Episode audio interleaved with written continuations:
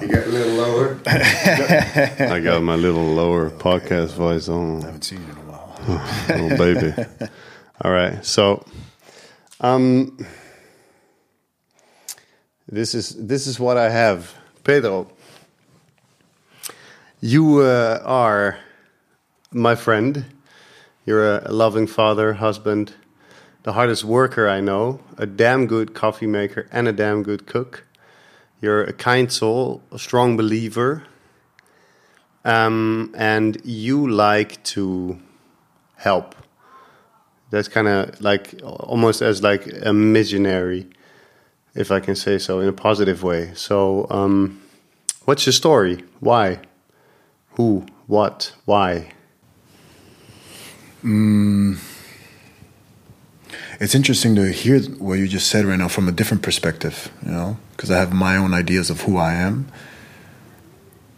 And so hearing that come from you is it's interesting. I mean, it kind of it's almost like a confirmation. Like, okay, I'm. It's not too off what I see in the mirror as to what other people are seeing in me. Um, my story. Um, I think ever since I was a child, I've always been very, very, extremely sentimental.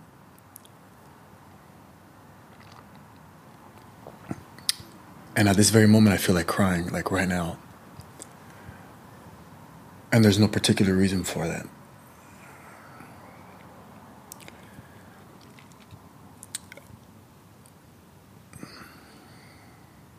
Listening to you say something about me that I have to say is not too off.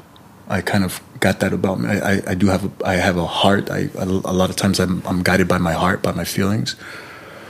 Um, but with you saying that, it's a confirmation for me. Yes, I, I exist. This person does live. Like oh yeah, that person is in this world walking around, and that person is me, and somebody recognizes that. Um, I I've, the word in Spanish is sentimental, and my dad used to call me that sentimental. My my sentimental, he would call me because we would be in Mexico. My parents are Mexican. I'm born and raised in California, but my parents are Mexican, and so we'd always take these trips um, down to Mexico City. It's usually about 18 hours, but we would take our time. It would take us a couple of weeks to get there because we would go from town to town. And in this voyage, um, we would come across a lot of stray dogs. And I would always ask my dad, Dad, where do you think that dog is going to sleep tonight? I was ex- I was concerned about these dogs. Um, when I was about ten years old, I saw a dog get ran over. But before I saw that dog get ran over, he had walked into our yard. Um, and I felt I had a responsibility to make sure that the dog was fed and that he had water to drink. So after I had fed him loaf, a, a loaf of bread, white bread, gave him some water, he then walked off. And I saw him walking off, and I saw him cross the street, and I saw a truck come by and hit him.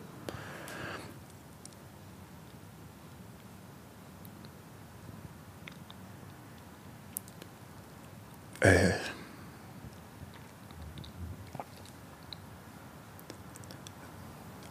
that was difficult for me to see, but I was, wasn't traumatized by it or nothing. My parents took me um, for other reasons. We went we went to go see a psychologist when we were little. Um, my dad had trouble with alcohol, and so my mom wanted to make sure that we weren't getting screwed up in the head. And so I went to a psychologist. And then during that time with the psychologist, I happened to express that as well about the dog that I saw that and it affected me somehow. And so from then on, when whenever we would go to these trips down to Mexico, I was always concerned about these dogs walking these stray dogs walking without a leash and were they going to get hit by a car. Um, long story short i'm very sentimental extremely. It doesn't take much for me to get emotional for me to cry. I can see somebody cry and feel like i have to cry with them. If that's a blessing it's a curse. We'll leave it at that. Um, so that's that's my, the first thing. My why is I'm, I'm very very very sentimental very extremely sentimental. Um, and yeah, I really don't know where I'm going with this, but Well, we we might say that you. I mean, stray dogs. It's a nice metaphor, almost, for how you develop to be, like I described you right now, someone that is still very concerned with people around you and the world. And and I mean, my question was kind of like, is it is there a particular moment in time where where it occurred or where it might have started? I, th I think maybe this this is probably your first memory, right, with the dogs and and feeling this deep. You're very in touch with your emotions, right? I feel them. Yeah, maybe, sure. You're not in touch with them. I don't know what that means. It's a good question. Mm, I th- maybe being in touch with your emotions is overhyped too because it's kind of like if if you could explain every emotion and say where it comes from and, and where it belongs and where it doesn't belong to me that kind of sounds you know like being in touch with your emotions. I don't even think that's necessary because it's probably just being able to feel them is the most important part. But as you just sat there and, and, and spoke about the dog you could still you you're still getting emotional. So for me, that was kind of like okay, you're you are very in touch with your emotions because actually you can still get back into that moment and feel what you felt as a as a little boy right there. Hey, when you say in touch with your emotions, um, I allow my I feel my emotions. Mm-hmm. Where they come from, I couldn't say from all of them. There's some that it's, it's easier to pinpoint than others, but I allow my emotions to be a part of who I am, and I'm not ashamed of them. Um, I one time expressed a video that I saw of a black boy in Africa who was born deaf, or he was he he was deaf from a very young age, and um, coming from a very small the, the, word town is actually too big. It's a small village with maybe five ten inhabitants. So when his father would tell him to go cut a tree he would signal you chop chop tree finished. And so here you have this young boy who doesn't know how to express himself. He doesn't know how to express his anger his frustration his need for love. He doesn't know how to accept or receive these things because there's just no way of communicating these things with him at least verbally um, so then they convinced this young boy to go get lessons. Um, I mean, we can get into that story later, but um, it's a it's a. I expressed this story. I, I, believe it's a it's a beautiful it has a it has a beautiful ending. Um, I expressed it to two other men, and in the process of expressing this story or telling this story, I had to break down and cry, and I felt absolutely no shame in that whatsoever. Um, crying in front of a woman might make her heart a little. Oh, he's in touch with his emotions. Uh, I don't. I don't take it that far. It's just in this moment I feel like I have to cry, and that's the way I have to express it. Or in this moment I have to laugh, or I have to smile, or I have to dance, or I have to sing, and I just allow myself with these feelings to just be in sync with them. Mm-hmm. And I think a lot of times, and I'm 35, and I'm barely now starting to get that, um, the suppression of not allowing these emotions to be put out into the external world because they're all internal um, it's, it's very frustrating. It's almost like being at prom with your high school sweetheart and not having the courage to ask her for the last dance. You go home with this feeling of why why didn't i do it and I think with time and maturity, or whatever it is you want to call it, you begin to say, why am I not letting these emotions out? Well, are we? You are. Um, I am. Uh, maybe, I'm, I'm, i mean, I'm speaking for myself, of yeah, course. All right. Um, where I say, no, these emotions have to be let out. It's also, for example, in school, elementary, the teacher asks a question and you don't raise your hand because you're afraid of giving the wrong answer. Mm-hmm. And then somebody gives the right answer and you knew it all along and you're kind of like, oh man, I should have raised my hand. I should have given that answer. And so that's how I feel it right now. Like, hey, let it let it out. Let out the emotion. Forget the result. Forget the forget what happens after that. It's something that's so in it's so in harmony the emotion and the expression of this emotion wanting to give somebody a hug.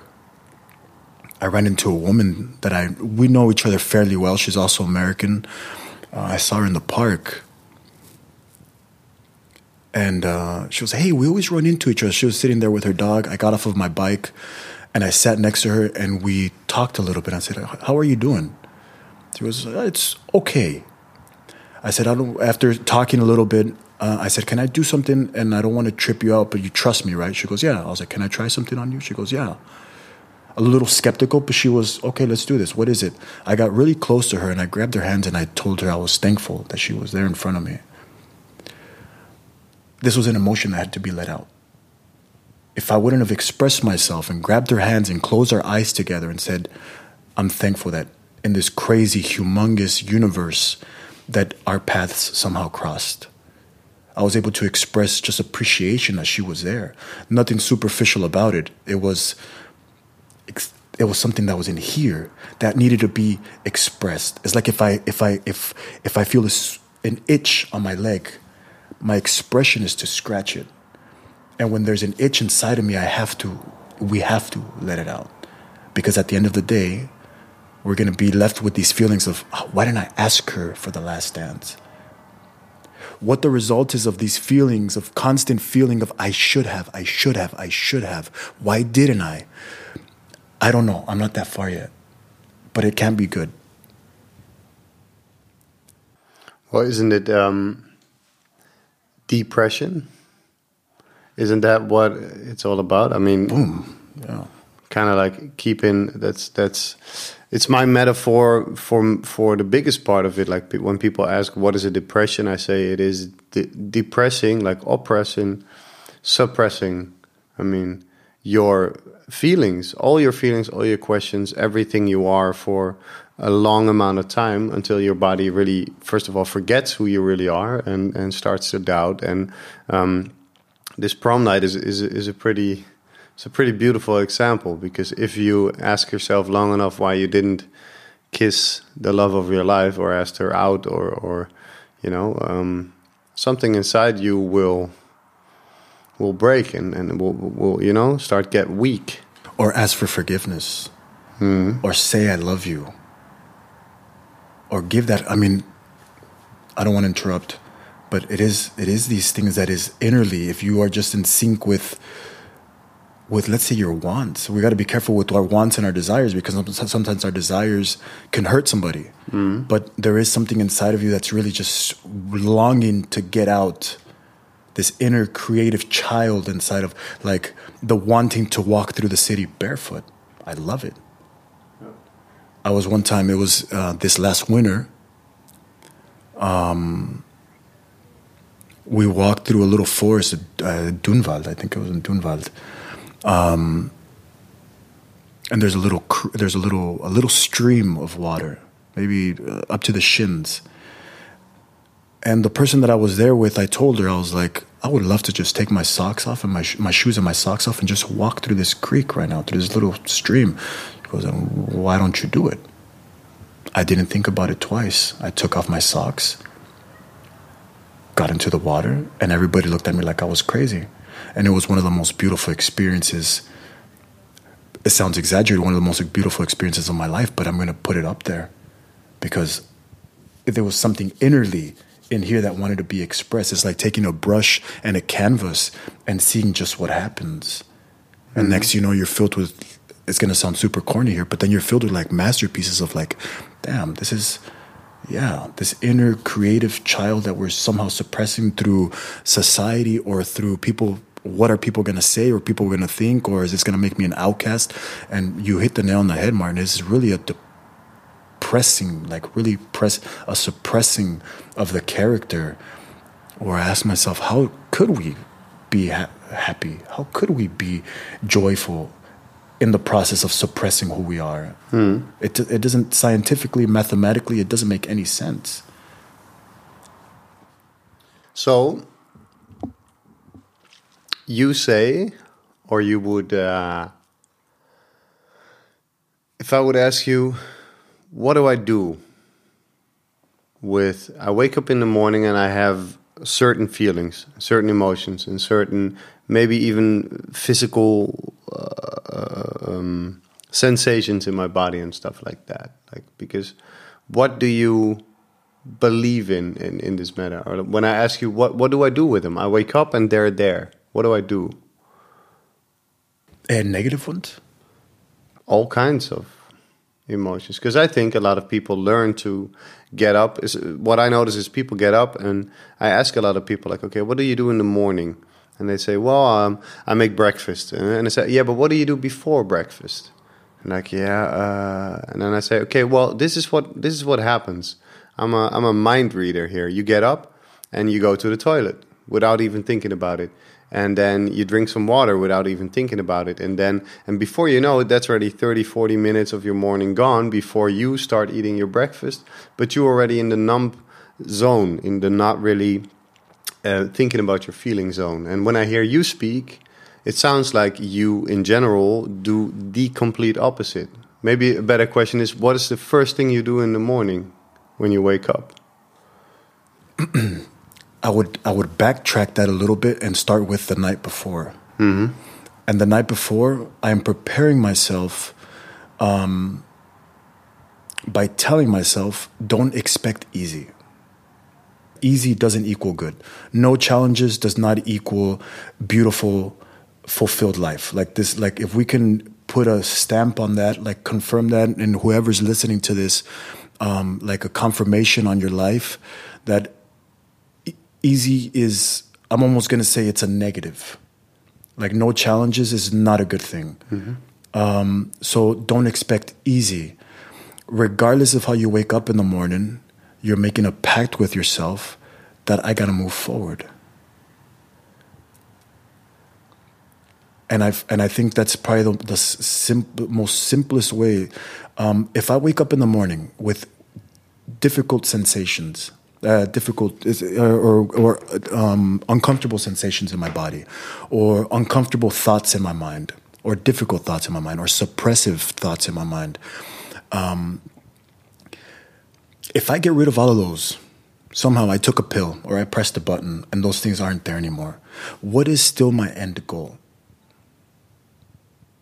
If there is no end goal, you might as well unpress that button or untake that pill and keep those emotions there. Without that end goal, you're going to slightly bring those emotions and feelings back in. You got to have that end goal. And when you have that end goal, then these emotions, these feelings, these negative feelings aren't enough to keep you down because you have that carrot in front of you like the horse and you have that carrot constantly guiding you and sometimes the the sometimes the track sometimes the weather sometimes the the the emotions the feelings the thoughts sometimes they don't make sense sometimes you're confused but you have that guiding force in front of you that doesn't go away just because of one thing. It's like you don't cancel the party just because of bad weather. Or you don't cancel the party just because the drinks didn't show up. Like you gotta you, those are all challenges that are going to be there regardless. Like your end goal, how much do you want that end goal? Well, I'm not really sure. Then that's the problem. Problem. I'm putting uh, uh, um, quotation marks here. Problem. That's that's the that's the situation. Martin, I, I've expressed this to two people, and I'm now going to express it to you.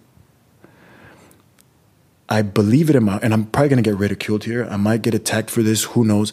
I feel, I believe it in my heart I believe like I'm one day gonna die. Like my name is Pedro. I believe that I have the ability to heal people. Mm-hmm. I do. Be- I do believe this. Have I? Never. Maybe mentally, but physically, like to say I have a tumor, I have cancer, and that I've put my hand on. I've never done this. Will I ever do it? I don't know. But if you come to me and you point at your elbow and you say this is, this needs healing, I would sit you down and I would say we'll get to that later. Right now, let's talk about something else. Right now, let's let's dig a little deeper, mm-hmm. because as soon as we get out of this, what's deeper in here, this thing here, this thing that you're pointing at, this thing that you think is bringing you down, is going to be irrelevant. It's not going to like we might as well we might as well at this very moment when we sit down, we might as well say you are already healed whether it's a physical ailment, whether it's a, a, pain, whether whatever it is, you are already healed because it's it's going to be irrelevant. We don't believe in this process. That's why people quit And, and it sounds like I'm jumping from one thing to the other, but that's why people quit the gym after a week or after the 5th of January because the results just didn't come fast enough. But what happens when you say on the 1st of January, I am already fit? I'm, I'm just in the process of it, but I am already there. Mm-hmm. No, it didn't come on the 5th. I didn't get this, that six pack abs on the 5th of January, therefore I can't. We don't have this belief to say, I am already there. It's like, do I have to open up a business in order to say I'm successful? No, I am already successful. I am already there. Do you have to have a successful? Um, you're already in the you're already in the process of it. The the the um, the science of the mind, which is psychology, tells us that as soon as you achieve something, you're going to want to achieve something else. Mm-hmm. You're going to ask yourself, what what next? What else? So maybe we stop paying attention to this end goal and start concentrating on the process and who I am becoming in the process. And then everything else becomes almost irrelevant. It just becomes extra credit.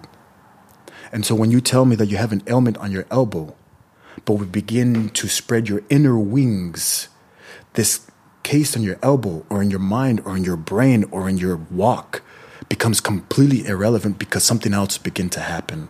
Something else begins to explode. What what happens, Martin, if you tell me I have and I'm sorry if this is a, too much of a personal example here. What if you tell me you have cancer? And then we heal this cancer. See, the obstacle or the challenge that comes from such a difficult, or, or the, the challenge that comes from such a difficult situation like, like battling cancer, um, it has to do something in the inner.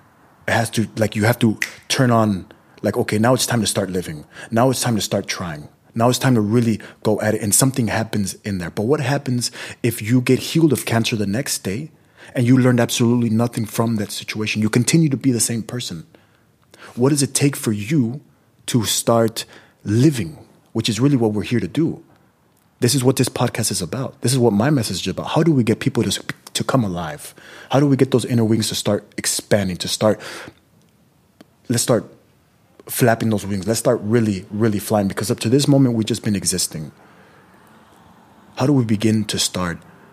And I, be- I believe that it begins with allowing this inner creative child to just come out, to come alive and say, okay, what, what's going on in here? Um, I'm listening to myself and I am kind of drifting off a little bit. Um, and I don't even know where I'm going with this. Well, does it mean allowing everything that is first of all i mean if you speak about allowing the inner child and, and the creative child and the, does it also because we started at at what do you do? What's the first thing in the mm-hmm. morning? On how or what is your general vision on life? Um, in, in case of the feelings my question is do you allow everything? Do you allow any feeling any thought any emotion?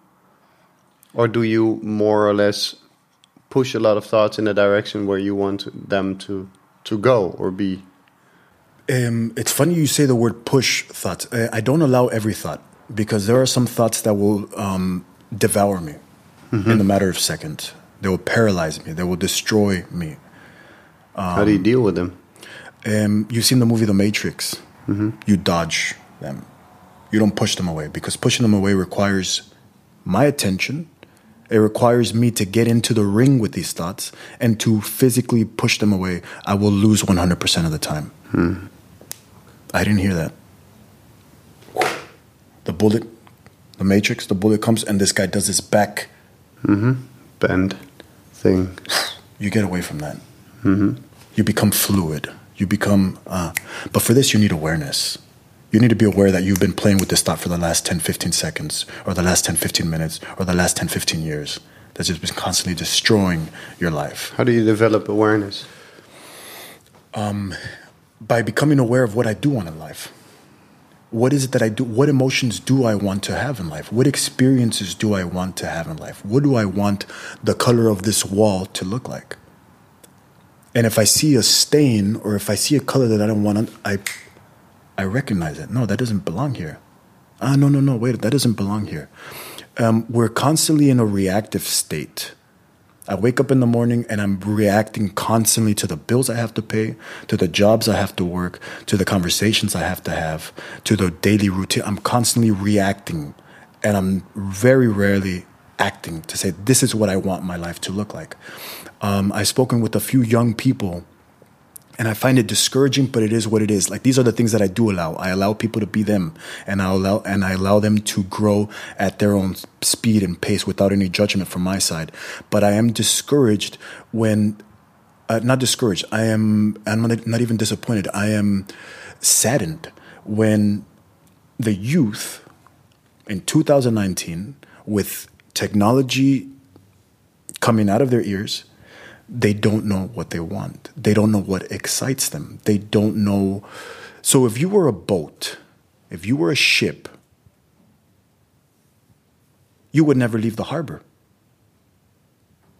If you were the most wonderful yacht on the face of this earth, completely luxur- luxurious, equivalent to what you wanted, you would never leave the harbor, is r- literally what you're saying is literally how you're living. As soon as you begin to get creative, say, what turns me on?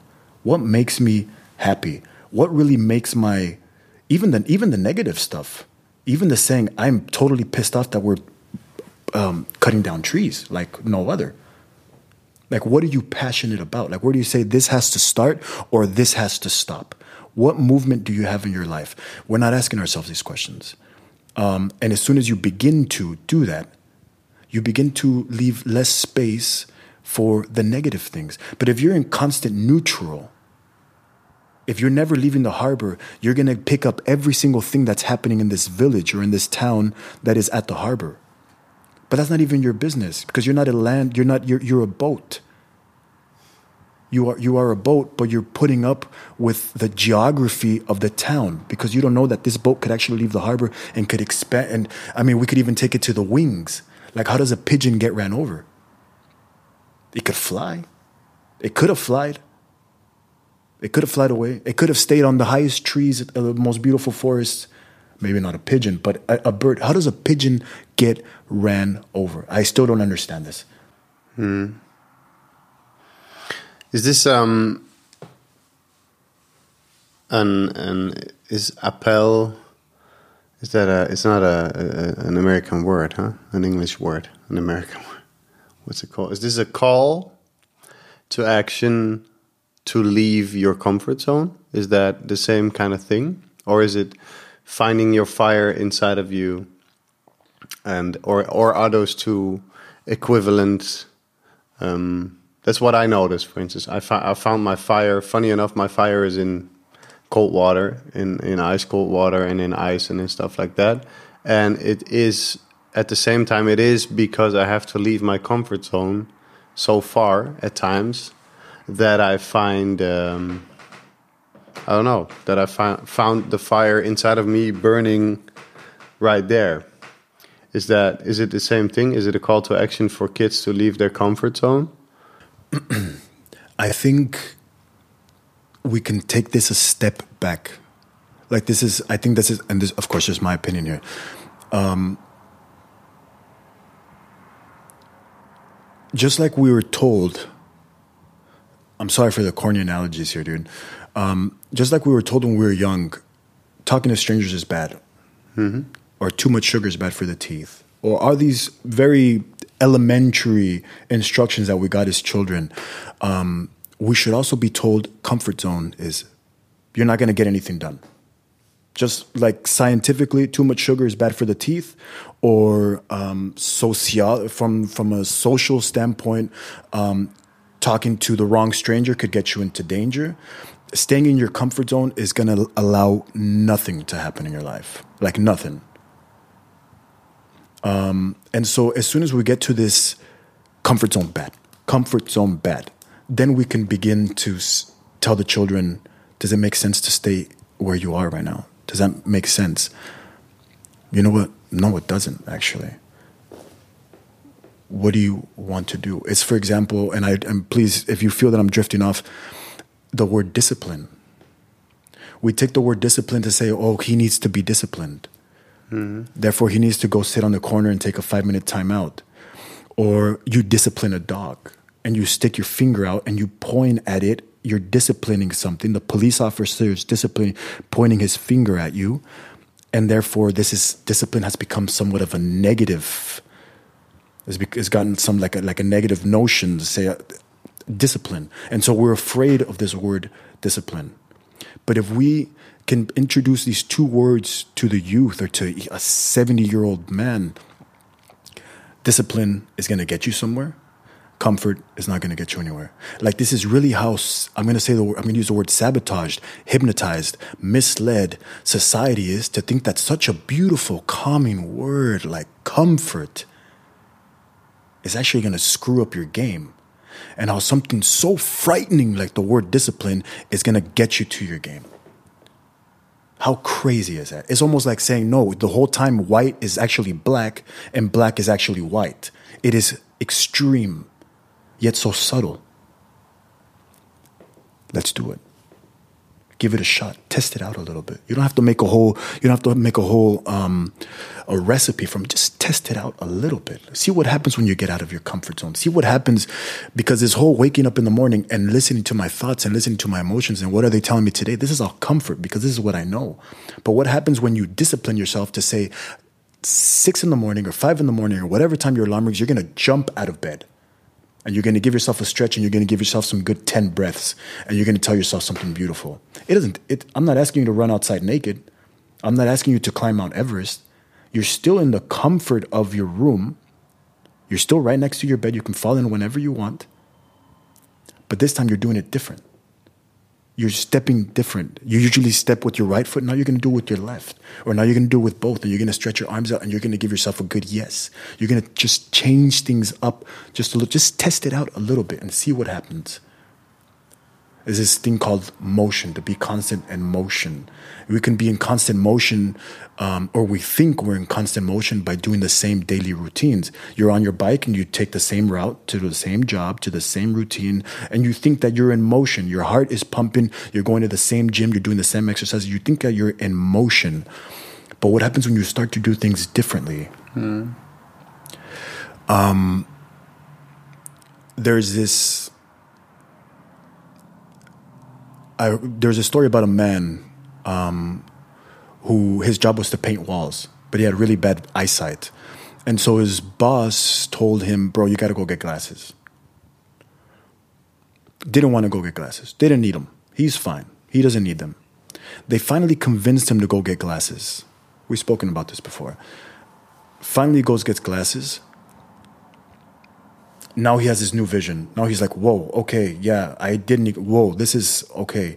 And so now this new vision, you can't take it away from him. He can't leave his house without his glasses. He wouldn't dare to do any job without his glasses. This now belongs to him. He's now dependent of this new vision.